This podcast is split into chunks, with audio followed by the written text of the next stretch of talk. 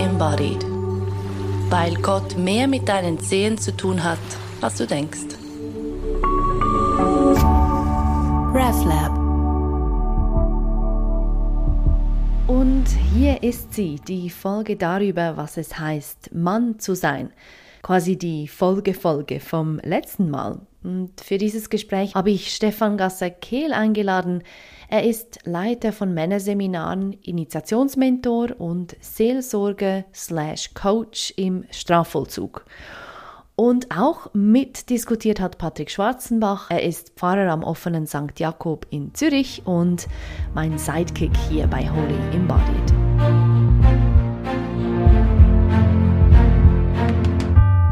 Wir sitzen heute zu dritt im Studio. Es ist sehr, sehr heiß. Ich bin Lila Sutter, ich moderiere das Gespräch. Mit mir sind zwei Männer hier. Am besten stellt ihr euch doch gleich selbst vor. Ich bin Stefan Gasser-Kehl und werde morgen Abend auch schwitzen, zusammen mit meinen Fußballkollegen. Das ist eine meiner Lieblingsbeschäftigungen mit Männern in der Freizeit.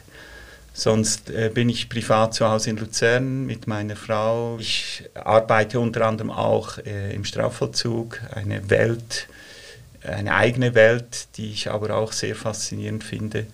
Und dann äh, schwitze ich bei meinen eigenen Seminaren mit den Schwitzhütten und äh, bin auch ab und zu am Berg im Tessin äh, bei der sogenannten Visionssuche, wenn Männer vier Tage, vier Nächte fastend allein in der Natur sind. So etwa zu mir. Super spannend. Mein Name ist Patrick Schwarzenbach, ich schwitze auch gerade. Und ich ähm, habe mir überlegt, ich glaube, mein Leben ist im Moment nicht so kontrastreich, aber ich merke, dass das Thema Mannsein und Männlichkeit für mich so einen neuen Dreh bekommen hat, indem ich selber Vater wurde von einem Sohn und dann von einer Tochter. Und ich finde, diese beiden neuen kleinen Menschen haben in mir noch einmal die Frage ausgelöst, ja, was heißt es Junge sein, was heißt es Mädchen sein und was heißt es Vater oder dann eben Mutter zu sein. Das finde ich, das für mich ein, ein spannendes Thema. Mhm. Also sind wir eigentlich schon mittendrin im Thema.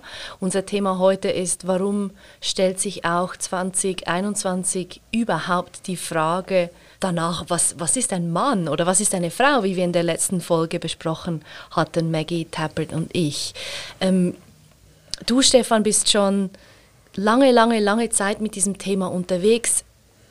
Warum stellt sich die Frage auch jetzt hier, heute? Äh, ich sehe eine Brücke mit der Scham. Als junger Mann, äh, als mir bewusst wurde, was Männer schon alles angestellt haben auf dieser Welt. Als ich den ersten Kinofilm gesehen habe, wo eine Vergewaltigungsszene gezeigt wurde, habe ich mich als junger Mann geschämt. Hm. Ich hätte eigentlich am liebsten kein Mann sein wollen. Und ich finde noch heute, äh, wohlwissend, was mit mir zu tun hat, finde ich auch, dass viele Männer sich bewusst oder unbewusst schämen, Mann zu sein. Schon nur deswegen ist es sehr wichtig, dass gerade Männer sich damit auseinandersetzen. Hat sich denn irgendetwas verändert in all dieser Zeit?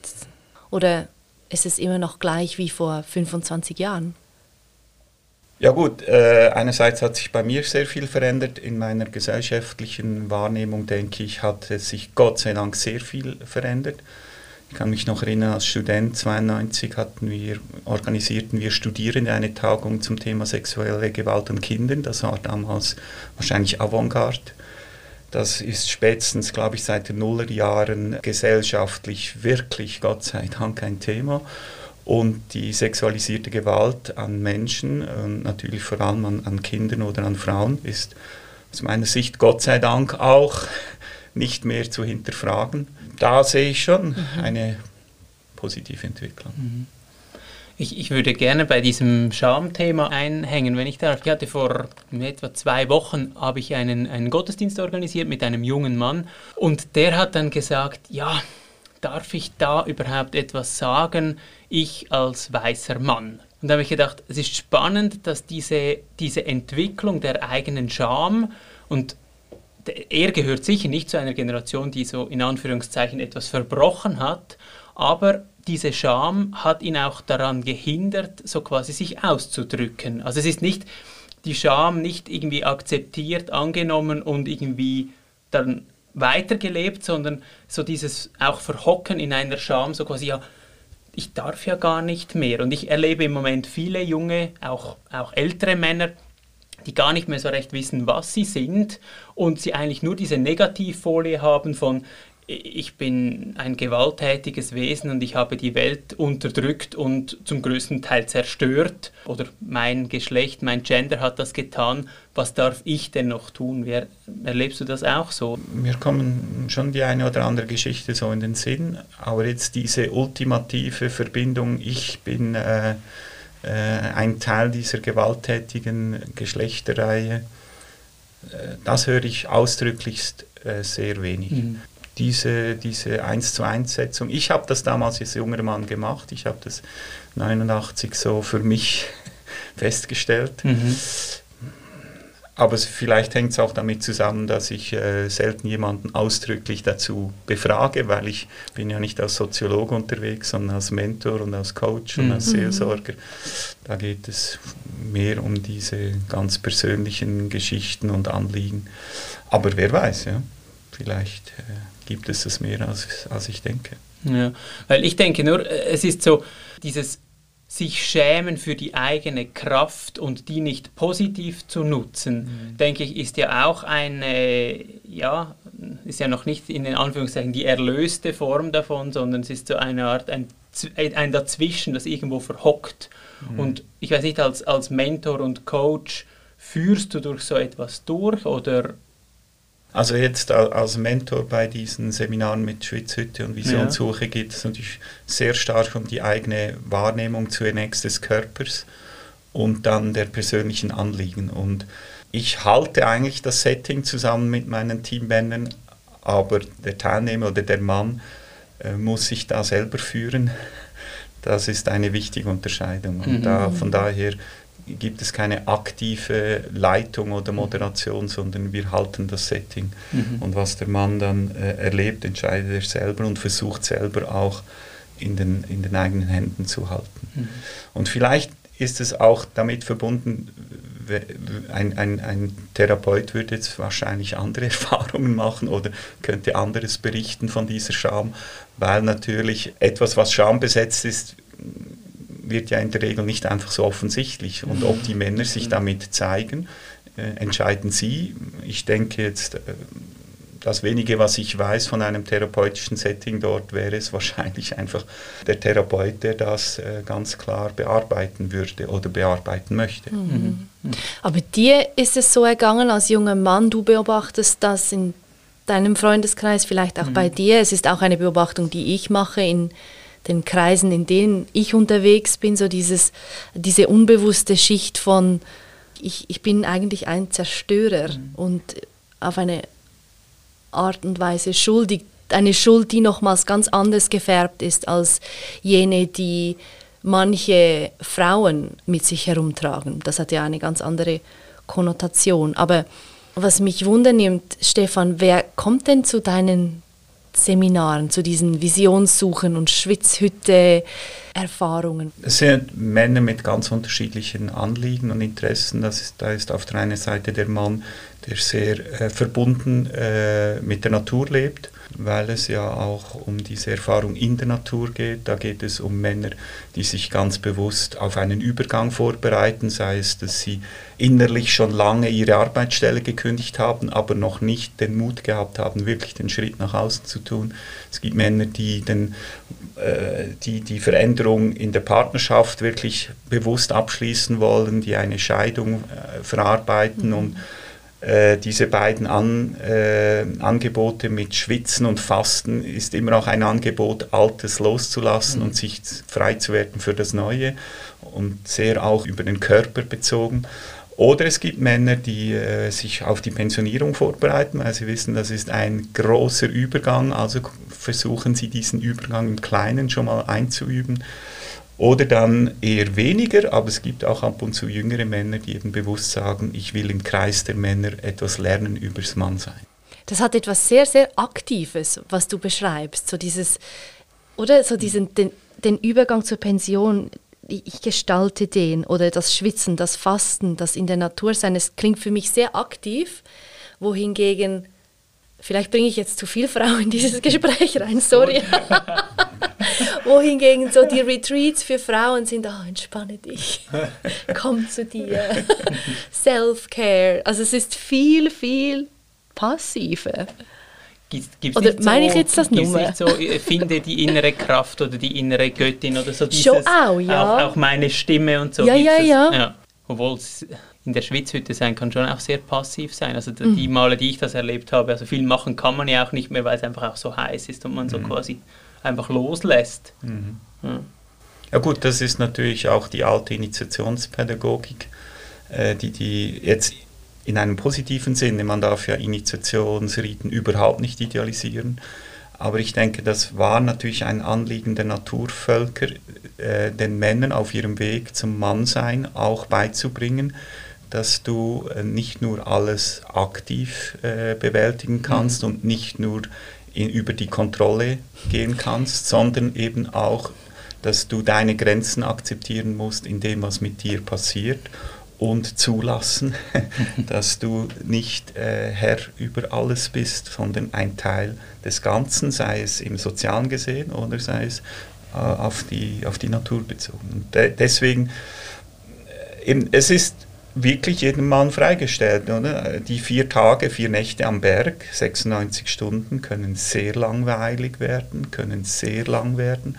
Und da ist die große Herausforderung, da loszulassen und sich hinzugeben. Und es gibt Männer, die während dieser 96 Stunden unglaublich aktiv sind, ständig was tun, schnitzen oder Rituale machen, sich mit sich selber beschäftigen, Tagebuch schreiben, fürs Feuer schauen und andere, die ganz bewusst, und das ist das Entscheidende, jeder soll sich entscheiden, wie er bewusst diese Tage halt auch äh, gestalten oder eben zulassen will. Das ist, denke ich, der Schlüssel für diese Männer. Wie wichtig ist es denn bei diesen Männerdingen, dass, dass man eben auch ein bisschen leidet, dass es ein bisschen krass ist?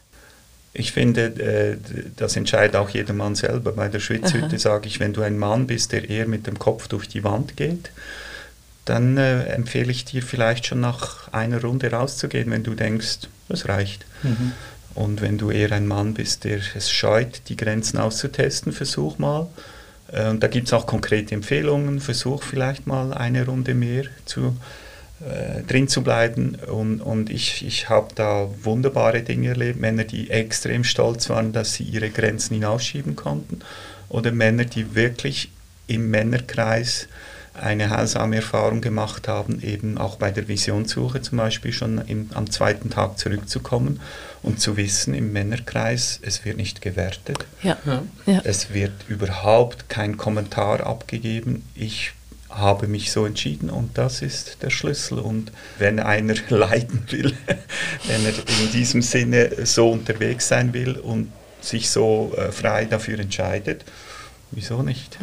Ich find, finde das ganz spannend, was du gesagt hast, auch, auch ausgelöst durch deine Frage, dass so dieses Bild der Mann, der leidet oder der Mann, der irgendwie stark ist oder zum Mann gehört es XY zu sein, das hast du jetzt so wie unterlaufen mit deiner Antwort im Sinn von, es geht eigentlich mehr um Selbstbestimmung, sich selber wahrnehmen und das ist in Anführungszeichen dann männlich oder vielleicht einfach auch menschlich Menschlich, menschlich. menschlich.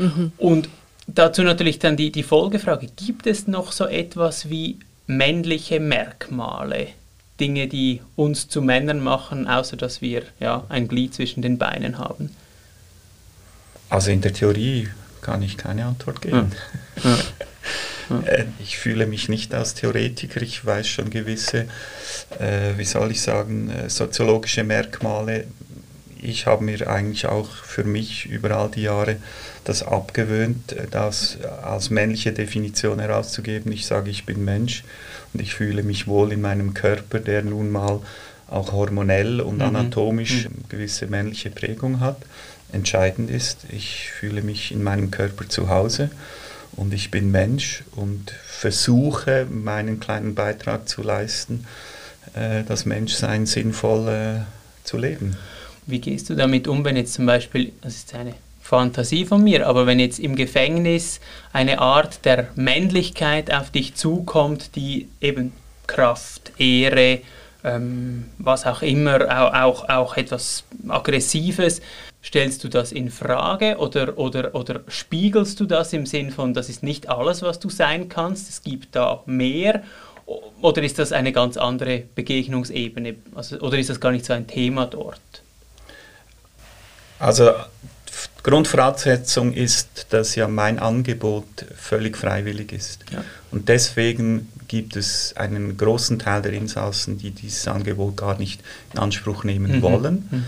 Das ist mir immer sehr entscheidend zu sagen, weil ich äh, natürlich, wenn ich dort in diesem System als christlicher Seelsorger auftrete, natürlich für gewisse Leute schon nicht ein Thema bin. Mhm. Und das hängt schon auch mit diesen äh, Männern zusammen, die in einem, sage ich jetzt mal, als Versuch in einem traditionalistischen in einer traditionalistischen Gesellschaftsstruktur aufgewachsen sind, die eben schon nur äußerlich sehr viel ins äh, Fitness gehen, die äußerlich mhm. auch mhm. äh, mit vielen Muskeln daherkommen, weil sie haben ja auch Zeit zu trainieren. Mhm. Äh, gewisse Männer sagen mir, die sie äh, trainieren jeden Tag. Ja. Und da fällt natürlich schon ein gewisser Anteil an äh, Klienten weg. Und bei den anderen äh, ist es eine Vertrauensfrage. Ich gehe mir davon aus, dass ich zuerst eine Beziehung aufbauen muss und äh, das Vertrauen gewinnen muss. Und wenn, wenn ich den Eindruck habe, ich habe das Vertrauen gewonnen, dann spreche ich gewisse Dinge klar an und merke dabei aber auch meine Ohnmacht, weil äh, es gibt viele Themen, die äh, für gewisse Männer äh, absolut tabu sind. Und da merke ich, rein äh, auf der verbalen Ebene habe ich da keinen Zugang. Ja. Und versuche ja. einfach da, dabei, mich selber zu zeigen und meine Enttäuschung oder meine Trauer darüber, dass wir da nicht weiterkommen, zum Ausdruck zu bringen. Ja. Und es war für dich dieses Erlebnis im, im Kino mit dieser Vergewaltigungsszene, die quasi diese ganze Kaskade ins Rollen gebracht hat, für dich, dich jetzt ja, praktisch ein Leben lang mit, damit auseinanderzusetzen, was letztlich kann man es wahrscheinlich reduzieren auf die Frage, wer bin ich? Oder gab es da noch ein anderes Erlebnis, das dich auf diese Spur hm. gesetzt hat? Also ich erwähne das mit dem äh, Kinoerlebnis einfach, weil es äh, vieles auf den Punkt bringt. Aber mhm. letztlich, ich, ich bin als dritter Sohn einer Familie aufgewachsen. Wir haben alle unseren Vater emotional vermisst. Ich war im Fußball, ich war in einer Kantonsschule mit lauter männlichen äh, Mitschülern. Also dann kam noch die Geschichte mit dem Militär. Also ich habe in vielen mhm. Männerbezügen mhm. gelebt als junger Mann und merkte dann mit meiner ersten Krise, als meine erste Freundin mich verlassen hatte, boah, da ist nichts, beziehungsweise da sinke ich ein. Oder? Mhm. Also das ist sicher der Anfangspunkt. Ich sage, Gott sei Dank habe ich diese Krise so früh erlebt. Und Gott sei Dank habe ich mich da in einem kirchlichen Umfeld bewegt, wo ich glücklicherweise ohne große Schwelle, niederschwellig an Menschen gekommen sind, gerade auch Männern, die in der kirchlichen Jugendarbeit tätig waren, die mir geholfen haben, diese Krise nicht nur anzunehmen, sondern auch äh, dahin durchzugehen. Und da gehörte natürlich dann auch das, das äh, Vaterthema zunächst dazu, äh, weil ich, als ich das emotional zuließ, hat es, hat es mich wirklich sowas von traurig und wütend gemacht, mhm. dass ich vom Vater nicht gesehen wurde. Mhm. Und äh, das ist die sogenannte Vaterwunde, wie wir dann in der Männerarbeit sagen. Und da habe ich Gott sei Dank durch diese Niederschwelligkeit immer wieder Männer gehabt, die mich für mich dann zu Mentoren wurden. Mhm. Männer, äh, erwachsene Männer, die das vielleicht gar nicht bewusst gemerkt haben, aber doch mich unterstützt haben, da äh, seelisch äh, dahin durchzukommen. Hm. Und du sagst, für dich, Patrick, ist ausschlaggebend die, die Geburt deiner Kinder. Hast du vorher den, war das für dich vorher so wie einfach gar nicht wirklich ein Thema?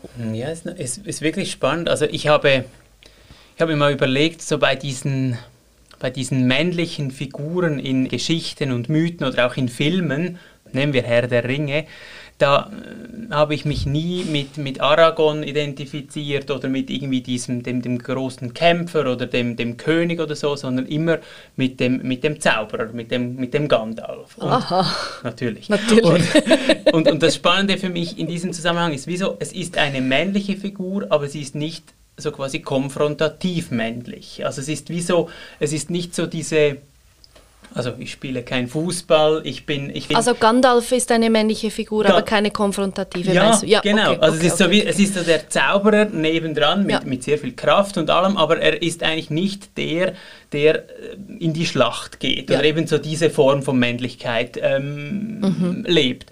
Und, und das war für mich irgendwie immer auch im Freundeskreis, da war ich, oder bin ich bis heute nicht der, der gut Fußball spielt und sich irgendwie auskennt in Hockey, sondern ich bin irgendwie der, der, weiß auch nicht, dann auch irgendwie lustig ist daneben oder, oder, oder, oder loyal oder, oder ähm, intelligent oder was auch immer, aber ich decke nicht so dieses 0815 Medien-Männerbild ab. Und habe dann irgendwann aber gemerkt, dass das für mich auch, dass, dass ich einen Teil von mir nicht lebe. Also ich habe zum Beispiel dann Freude bekommen, ab und zu, zum Beispiel übers Yoga, so diese eigene Körperkraft zu spüren, über, auch zum Teil über Fitnesscenter zu merken, wow, okay, ich, ich habe das auch, oder? Und es ist dann wie noch einmal stärker geworden, weil ich als Vater dann wirklich mich mit meiner eigenen Autorität auseinandersetzen musste. Und ich hatte immer, so meine Vatergeschichte, immer Mühe mit, mit autoritären Vaterfiguren, weil das war immer ein Erlebnis, das ich irgendwie ja, nicht gut erlebt habe in, in vielen Fällen. Und dann aber zu merken, doch, es gibt auch eine männliche Stärke und Autorität, die eben nicht ähm, mit Gewalt verbunden ist oder mit, mit, äh, mit Ausschluss, sondern eine Kraft, die auch etwas Einschließendes hat. Das war dann für mich wie nochmal so ein Entwicklungsschritt. Und äh, ja, ich, ich würde sagen, ich bin irgendwie männlicher geworden über, über die Jahre und ja, finde das auch sehr angenehm. Ein Freund von mir hat gesagt, und das deckt sich recht gut damit, was du beschreibst. Er hat gesagt, weißt du, mit den meisten Männern kann ich einfach nichts anfangen. Äh, Ich glaube, er hat sich selbst als, als eher femininen Mann beschrieben.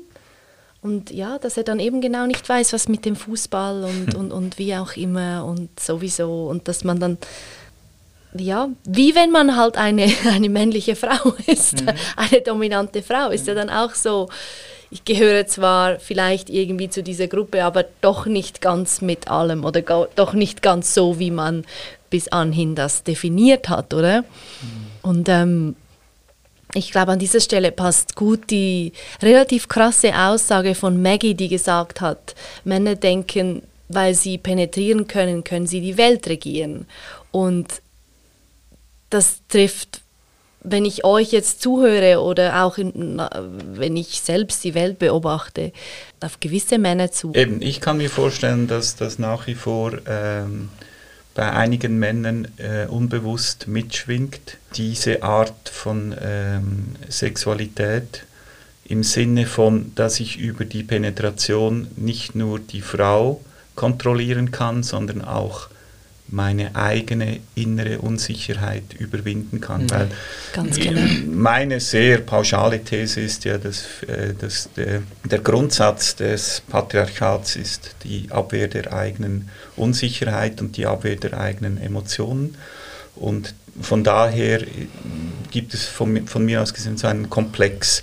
Im Englischen oder im Amerikanischen würde man sagen, der Mann definiert sich no sissy stuff. Also ja, nicht zu sein, wie eine Frau daherkommt. Und, und diese Energie, um das abzuwehren, führt dann auch zu einer Zerstörung sinnvoller Lebensverhältnisse und zu einem unbewussten Zwang, zum Beispiel eben im Außen die Frau zu kontrollieren oder zu unterwerfen, weil ich damit meinen eigenen Dämonen oder Mhm. eben positiv gesagt meinen eigenen Emotionen mich nicht stellen muss. Und da sind wir Gott sei Dank in einem großen Teil unserer Gesellschaft darüber hinweg. Das ist äh, bitter nötig gewesen und dies wurde auch erst möglich dank der feministischen Bewegung. Mhm. Mhm.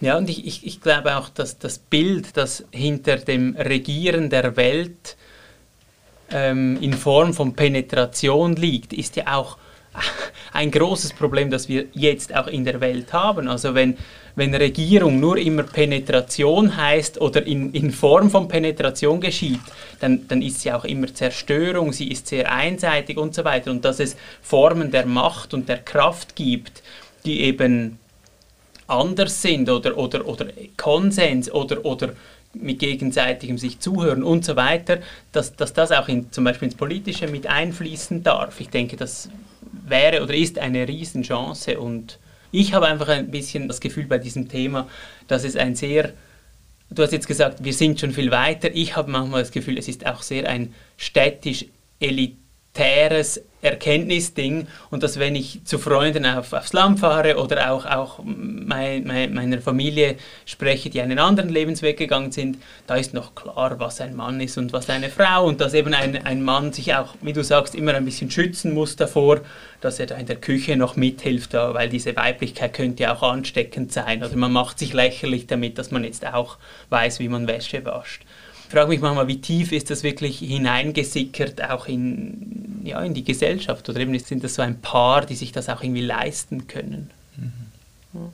Also ich denke schon, dass natürlich das, was du ansprichst, immer noch Realitäten sind und auf der strukturellen Ebene, sei es äh, in der Kirche, in der mhm. Wirtschaft oder der Politik, da noch äh, einiges an äh, Veränderung passieren muss, gerade von den Männern. Mhm. Ich meinte eher im Bewusstsein einiger Männer immerhin, immerhin eines größeren Anteils als noch vor, mhm. mhm. sagen wir, 20, 30 Jahren. Und gleichzeitig würde ich auch sagen, dass uns weiterhin natürlich auch diese gesellschaftlichen Vorbilder fehlen äh, auf Männerseite, Absolut. die egal in welcher Position, in welchem Bereich einerseits sich zeigen emotional und auch mit ihren Unsicherheiten oder mit ihren sogenannten Schwächen. Man muss ja immer schauen, wie definiert man Stärke und Schwäche. Und da natürlich erlebe ich auch immer wieder Diskussionen, mir kommt jetzt nur eine Diskussion in den Sinn mit den Aufsehern und Aufseherinnen im Strafvollzug, nachdem Roger Federer da in äh, Melbourne gegen Nadal verloren hat und er am Mikrofon in Tränen ausgebrochen mhm. ist.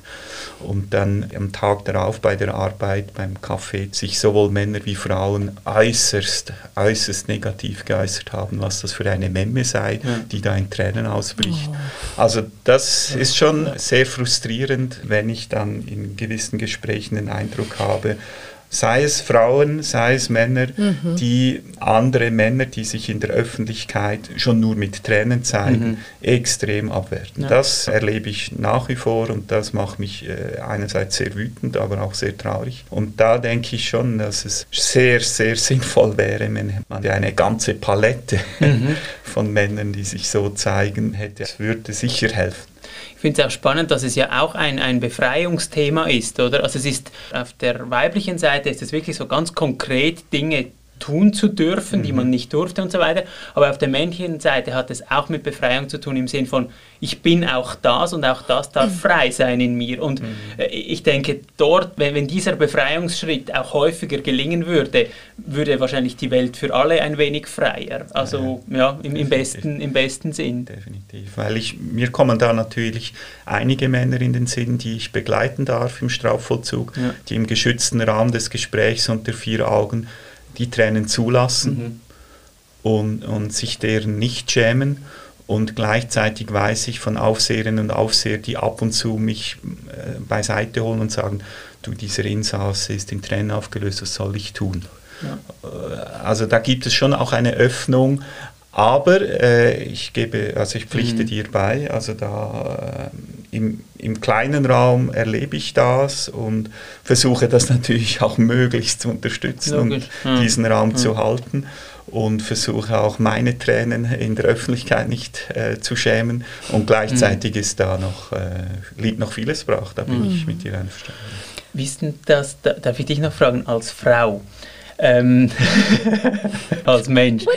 Nein, ich finde, es gibt eben auch das andere Beispiel, dass Männer, die zu weiblich werden, im Sinn von Gefühle zulassen, zu, zu weich werden und so weiter, ähm, sexuell nicht mehr attraktiv sind. Im Sinn wusste, von. dass du ich, das ja, ja, aber ja. Es, es gibt ja, ich weiß nicht, ob es ein Klischee ist, aber so im Sinn von, ich hätte lieber einen Macho, der ist wenigstens, der strahlt wenigstens Männlichkeit aus.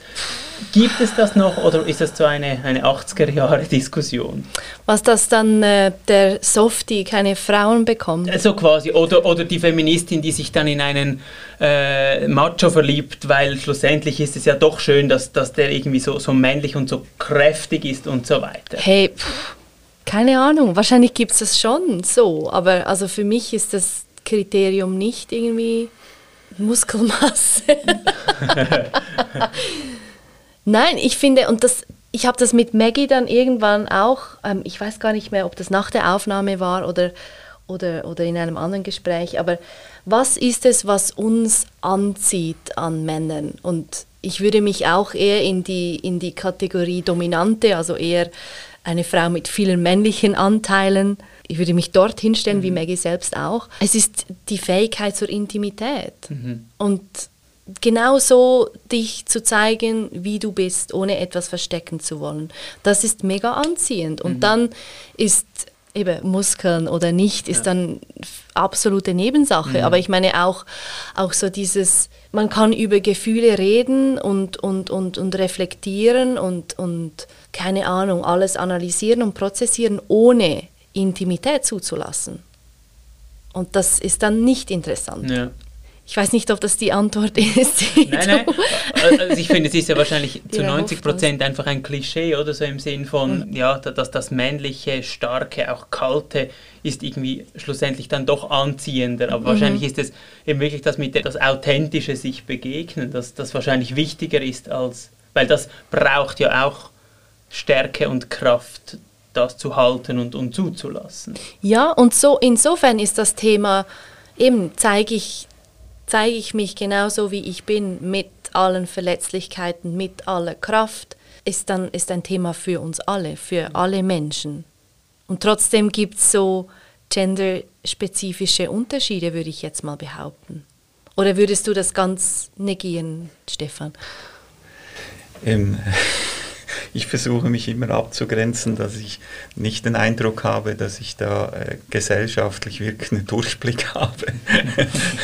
ich finde einfach äh, zum Thema Intimität, wenn ich mir das erlauben darf, äh, was ich in den Männernseminaren erlebe, sind Männer, die Intimität unter Männern suchen. Und ja. dass ja. diese, diese Sehnsucht unter Männern zum Beispiel zärtlich zu sein, mhm. zum Beispiel bei einer Massage, die aber nichts mit Tantra zu tun hat, also es hat keine sexuelle Note, sondern schon nur zum Beispiel eine Rückenmassage oder eine Nackenmassage oder das sinnliche Tanzen unter Männern. Also mhm. da erlebe ich schon, wohlwissen, was auch mit mir zu tun hat, dass, dass die, diese Sehnsucht das zu lernen und im geschützten Männerkreis zu lernen, äh, finde ich sehr bemerkenswert.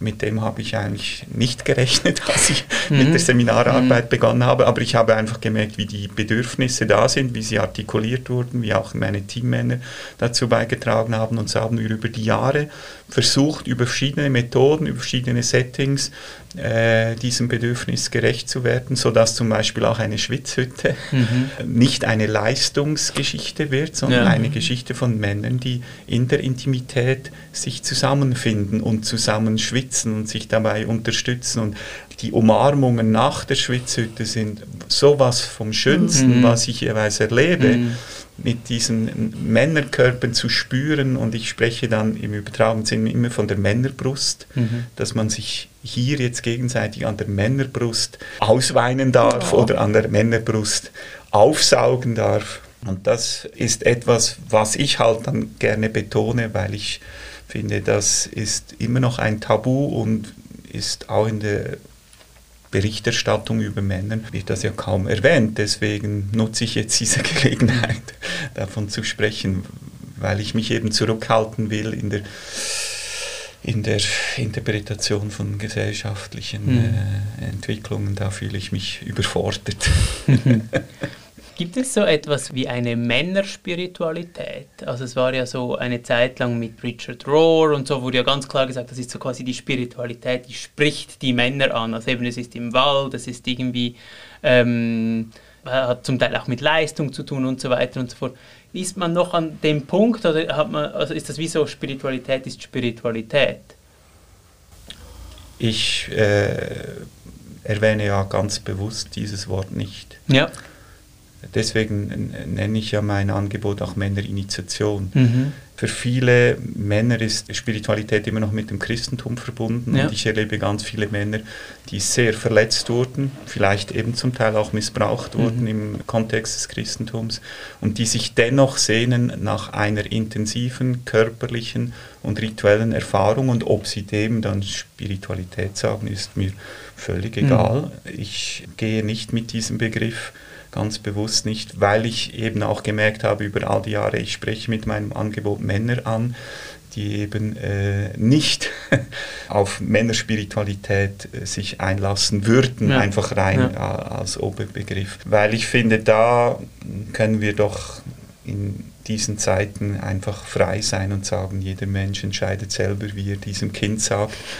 Und deswegen kann ich ganz konkret diese Frage nicht beantworten, aber was ich weiß, auch vom, vom Männerbüro Luzern, die verschiedene Rituale anbieten, wo ich ab und zu Teilnehmer bin, äh, das Bedürfnis nach einfachen Ritualen, zum Beispiel in einem Wald, Hm. zu einem Übergang, wie zum Beispiel Sonn Sonnenwende, de, dieses Bedürfnis ist sicher vorhanden, aber das ist eine Minderheit von Männern. Ich sehe eher die Chance, wenn wir von Spiritualität reden, dass wir allenfalls gewisse Rituale in gewissen Bereichen, wo Männer eh unterwegs sind, intensivieren und das einfach als Erfahrung anbieten. Also ich denke nur an meine Fußballkollegen, wenn Mhm. ich da ein gewisses Ritual vorschlage, dann sind sie meistens ganz offen Ja. und diese Kollegen haben aber fast nie etwas mit Kirche zu tun. Im Gegenteil, als ich gekommen bin, haben sie gesagt, was, du bist Theologe und willst Fußball spielen, geht das?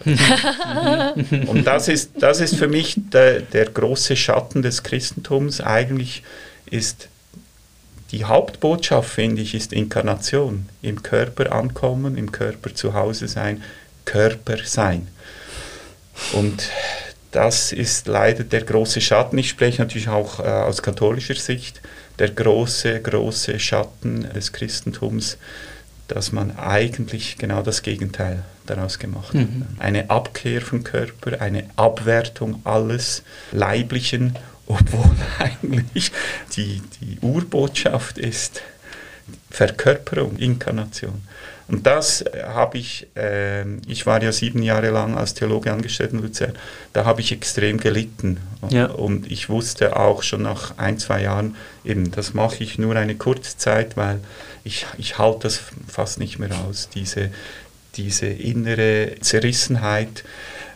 Weil für mich persönlich, ich war eigentlich ein unbeschriebenes Blatt. Meine Eltern, heutzutage wären sie ausgetreten, aber damals trat man halt noch nicht Ja. aus aus der Kirche.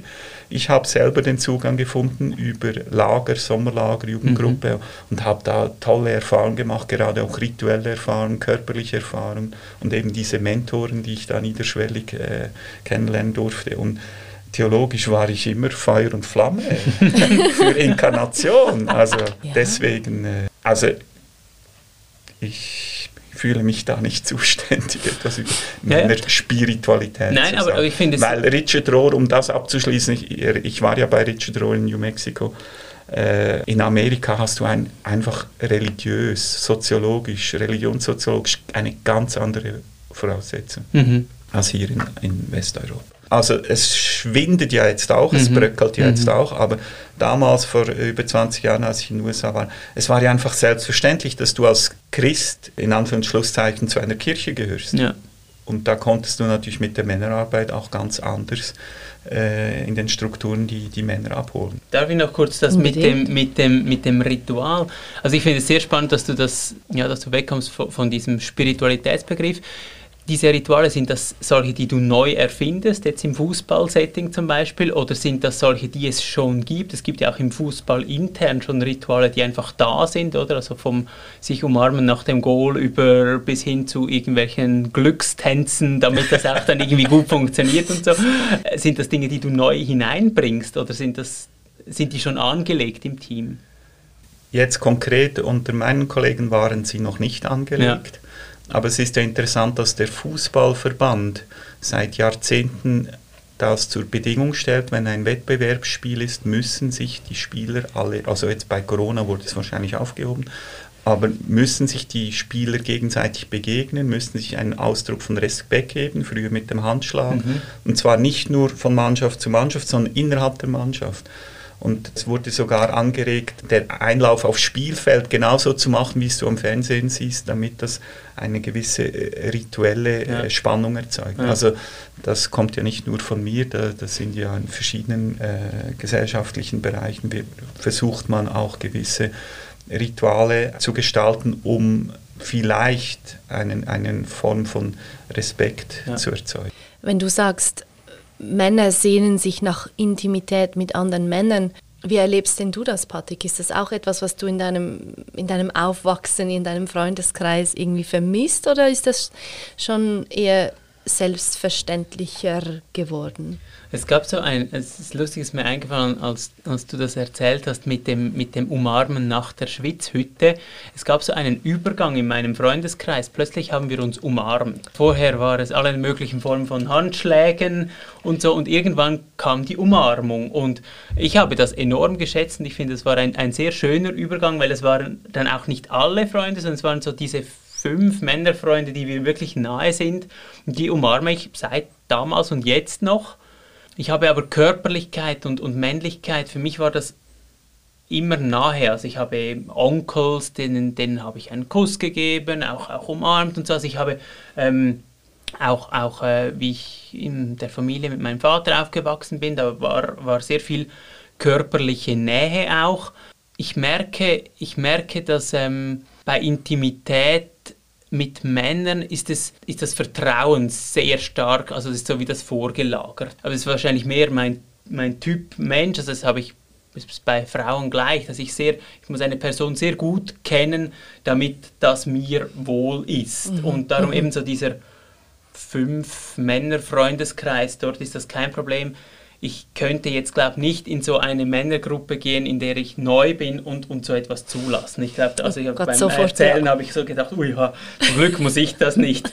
Aber ähm, ich finde es etwas sehr Schönes und ich finde es auch so, dass es auch diese, diese Aufweichung gibt von, von, äh, von äh, was man als Mann macht und was nicht, das finde ich ein sehr schönes, also jetzt in meinem Bekanntenkreis, eine schöne Entwicklung, die auch ja, etwas Befreiendes hat. Mhm, ja. mhm. Haben denn in dieser Hinsicht Frauen tatsächlich etwas voraus? Weil also die, die, der körperlich, die körperliche Intimität mit anderen Frauen ist für mich seit Tag 1 mhm. einfach völlig selbstverständlich. Dass wir uns anfassen, dass wir uns, wir sind sehr, oder ich glaube, das kann man schon generalisieren. Das ist nicht nur mein Freundeskreis. Wir sind sehr zärtlich und zugewandt und anfassend. Und Mir ist jetzt noch etwas eingefallen. Und zwar, ich habe gedacht, jetzt mit, mit Levi, mit meinem Sohn, wir kämpfen sehr viel. Ja. Es ist für ihn ein riesiges Bedürfnis zu kämpfen. Also wir haben so mhm. das, unser ähm, Bett, in dem Jael und ich schlafen, das ist auf dem Boden.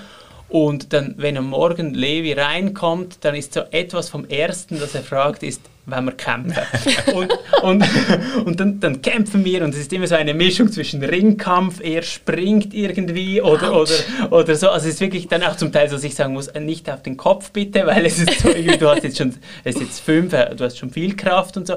Aber es ist ein, ein Bedürfnis und, und aber auch und, und darum ist es, ich glaube, wirklich auch so eine menschliche Grundkonstante, auch für Noah. Also das, das, das Mädchen, wenn sie dann reinkommt, dann kämpft sie auch mit, dann ist es ein großer Kampf.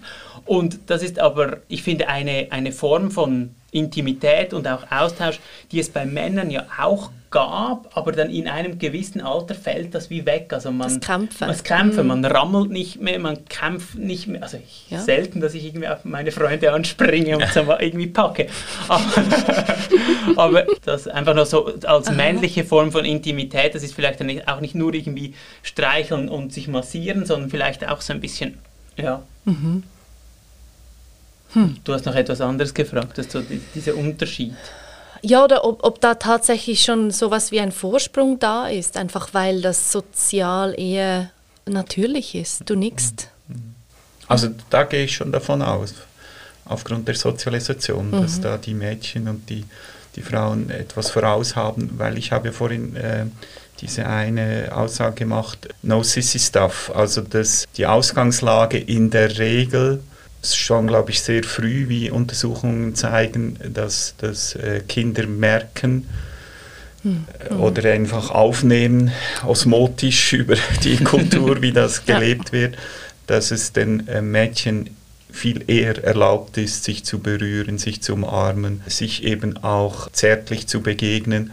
Und bei den Jungs eben, ich habe ja auch eine gewisse Zeit mit männlichen Jugendlichen gearbeitet, mhm dass das über das Kämpfen geht mhm. und dass es dann aber eben keine Erweiterung gibt, eine Ergänzung. Weil ich habe das Kämpfen mit männlichen Jugendlichen auch immer sehr gut erlebt. Wir haben das zum Teil auch strukturiert. Und es ging nie um Sieger und Verlierer. Das ja. ist ja der große, äh, entscheidende Punkt, dass es nie um Sieger und Verlierer gehen darf. Sonst hast du nur die Buben dabei, die wirklich konkurrieren ja. wollen. Da sind ja viele äh, Buben sind da wirklich traumatisiert. Oder? Gerade auch Fußball äh, macht sehr viel Buben traumatisch, weil wenn sie verlieren, sind sie eben wirklich sind sie eine Null oder fühlen sich wie eine Null. Mhm. Aber eben bei, bei diesem Kämpfen und, und ich, ich habe da sehr viel Intimität erlebt, auch nach dem Kämpfen, mhm. im Sinne von, dass man jetzt miteinander sprechen konnte. Ich kann mhm. mich an eine Gruppe von Jungs erinnern, äh, mit denen konnte ich vor dem Kämpfen keine zwei Minuten sprechen und dann habe ich vorgeschlagen, dass wir mal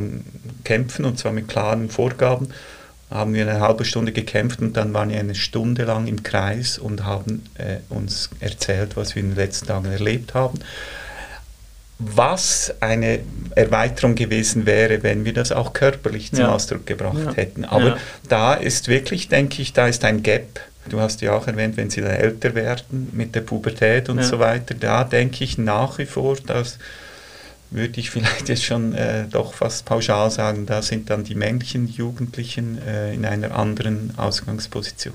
Mhm. Weil es dann äh, eigentlich über diese, ich beobachte ja die männlichen Jugendlichen nach wie vor im öffentlichen Verkehr, wie sie sich begrüßen mhm. und so. Mhm. Das ist ja dann auch eher immer kurz und ein wenig heftig aber dass sie sich im Bus umarmen würden, äh, wie die jungen Frauen, das äh, ist, beobachte ich ganz selten. Es gibt schon, ja. aber mhm. da mhm. denke ich schon, dass gesellschaftlich gesehen diesen jungen Männern immer noch was, was abgeht. Ja. Genau. Ja, ich, ich habe jetzt nur noch gedacht, unsere Schweizer Mentalität ist da auch nicht unbedingt hilfreich. Also ich denke an, an Freunde aus Italien zum Beispiel und das sind wirklich so Männer im Sinn von, äh, wie man sich das halt vorstellt. Die gehen zum Teil Hand in Hand oder die umarmen sich und so. Und da wird das überhaupt nicht als irgendwie mhm. Schwäche oder was auch immer ausgelegt, sondern es ist so, wir sind Freunde, ist ja klar, da sind wir nahe. Und ich glaube, die, die Schweizer äh, Grunddistanzierung, die wir ja eh haben, die wird nochmal verstärkt durch das Mannsein oder, oder umgekehrt. Also dass mhm. das wie nicht unbedingt hilfreich ist. Ja, was heißt denn das jetzt für das, für das Zusammenleben oder für das Verpartnern, egal, egal Mann, Mann, Frau, Frau, Frau, Mann. Was heißt denn das jetzt? Also wenn quasi das eine Geschlecht eh schon einen Vorsprung hat und schon seit ein paar Jahrzehnten dran ist, sich Fragen zu stellen und die andere Hälfte quasi erst jetzt kommt. Was bedeutet das fürs Zusammensein, Zusammenleben? Habt ihr da irgendwelche Antworten? Ich meine, vor zwei Jahren irgendeine soziologische Untersuchung gelesen zu haben, dass das eben einen riesen Einfluss hat auf äh, eine bestimmte Altersphase, sagen wir 20 bis 40, glaube ich, haben die untersucht. Ich weiß auch nicht mehr wo, aber ich glaube, es war im deutschsprachigen mhm. Raum. Und dann wirklich der Gap zwischen den Erwartungen von Frauen an eine Partnerschaft und von Männern. Und da ging es, glaube ich, schon fast ausschließlich um eine heterosexuelle Partnerschaft. Mhm. Aber rein von diesen Untersuchungen musste man einfach nüchtern feststellen, Der Graben ist riesig. Äh, der Graben ist riesig zwischen dem, was vielleicht sagen wir 70, 80 Prozent von jungen Frauen erwarten und sich auch zum Glück nicht mehr abspeisen lassen mhm. wollen. zum Glück. Und vielleicht, ich weiß nicht mehr, ob das stimmt, die 20 Prozent von jungen Männern, die ähnliche Erwartungen haben. Mhm. Und dann wirklich ein, ein rein jetzt soziologisch, äh, ein, ein Riesenkontrast zwischen den anderen 60, 70 Prozent von Männern, die ja zum Teil zu radikalen Bewegungen führen, wie die Incels äh, aus dem amerikanischen Raum oder die, wie die Abkürzung für unfreiwillig zölibatär. Ah. Und, und äh, ich habe schon davon gelesen, wie da auch in, über Social Medias, wie diese unfreiwillig zölibatär lebenden jungen Männern dann einen unglaublichen Hass entwickeln. Ja, genau, genau. Weil sie natürlich ganz traditionell männlich die Schuld suchen. Es muss ja Schuldige geben im traditionalistischen Männerbild. Ja. Es gibt Schuldige und es gibt Opfer. Und die Schuldigen muss man natürlich im Außen suchen. Ja. Bei sich selber, ich bin ja gut, ich bin ja mhm. toll, also an mir kann es nicht liegen. Mhm. Also da äh, äh, spitze ich natürlich zu, aber diese zwei, drei Artikel, die ich über diese Incels, glaube ich, heißt es auf Englisch, also das hat mich zutiefst, äh, äh, zutiefst erschüttert und rein soziologisch muss man wahrscheinlich sagen, ist kein Zufall. Ne? Ja.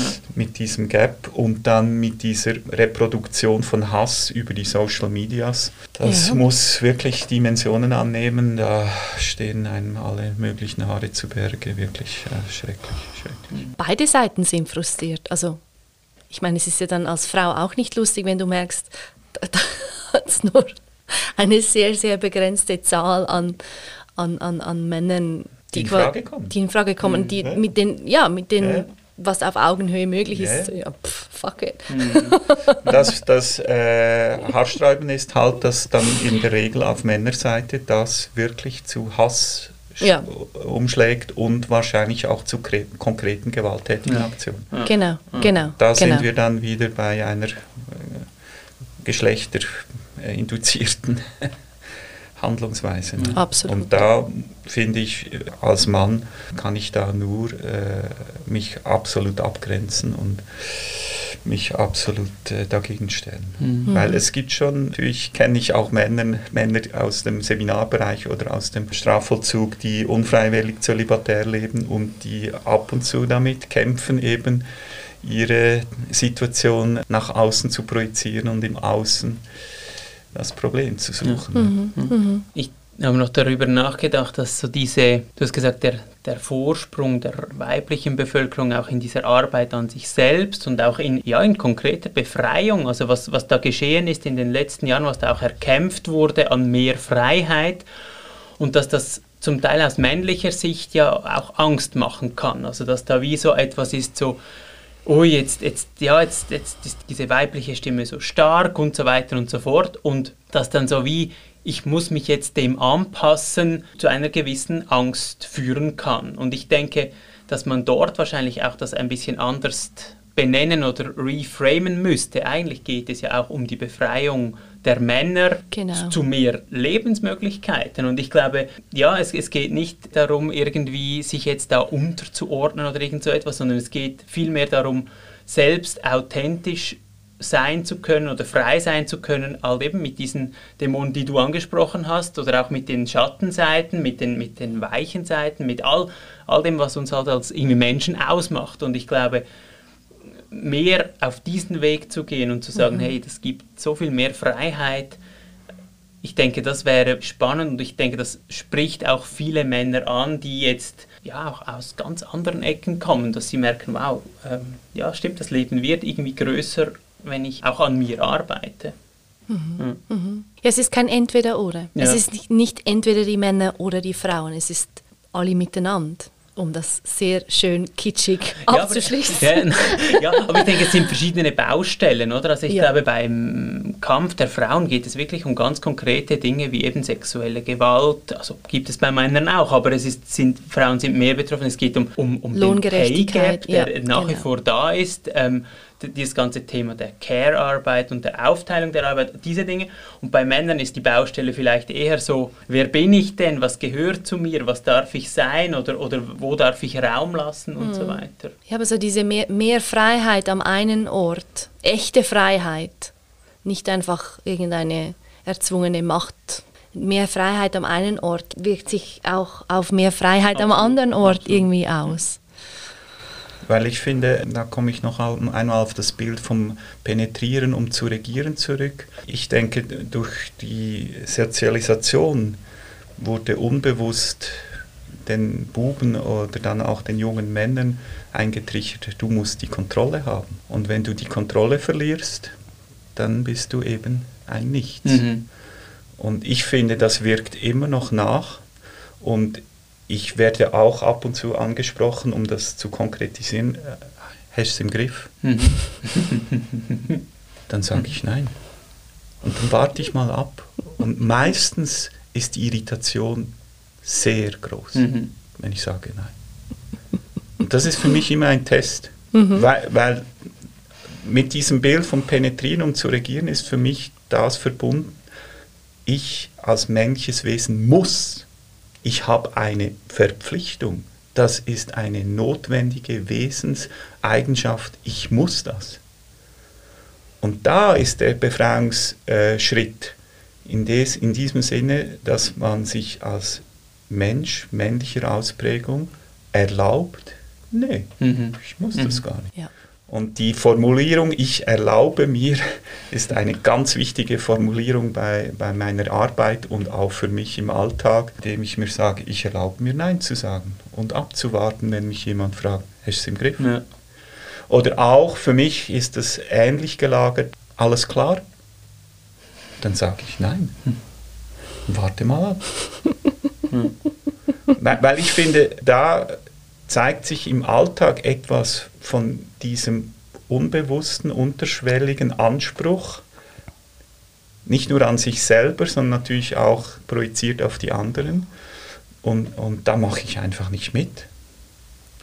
Und inzwischen genieße ich es jeweils Nein zu sagen und, und abzuwarten, was jetzt passiert. Und, und da ist für mhm. mich ein, eines der größten Befreiungspotenziale, und da sage ich wieder, dank der feministischen Bewegung. Das ist für mich sowas von klar, wenn es diese Frauenbewegung mit den ersten äh, in dem 19. Jahrhundert in, in, Nordamerika nicht gäbe. Ich glaube, wir wären, wir wären nicht an diesem Punkt, wo wir überhaupt darüber sprechen könnten. Mhm. Und wo ich als Mann mir erlaube, das so zu sagen, weil ich weiß auch, dass äh, gewisse Exponenten in der Männerarbeit das nicht gerne hören. Dass man so dankbar ist für die feministische Bewegung, ja. dass man da wirklich eine Verbundenheit, ich fühle da eine starke Verbundenheit und eine gleiche Sehnsucht nach einem freien Leben als Mensch. Ganz genau. Äh, mit meinen Emotionen, mit meinen Ängsten, aber auch mit meiner Ekstase wie auch immer. Ne? Super, danke vielmals. Sind wir gut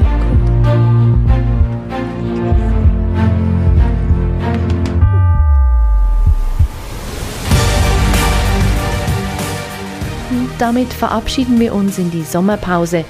Holi Imbarides zurück am 13. August. Inshallah mit Reportagen aus der ganzen Schweiz und neuen Inputs aus unserer kleinen Nische. Habt einen guten Sommer und bis bald.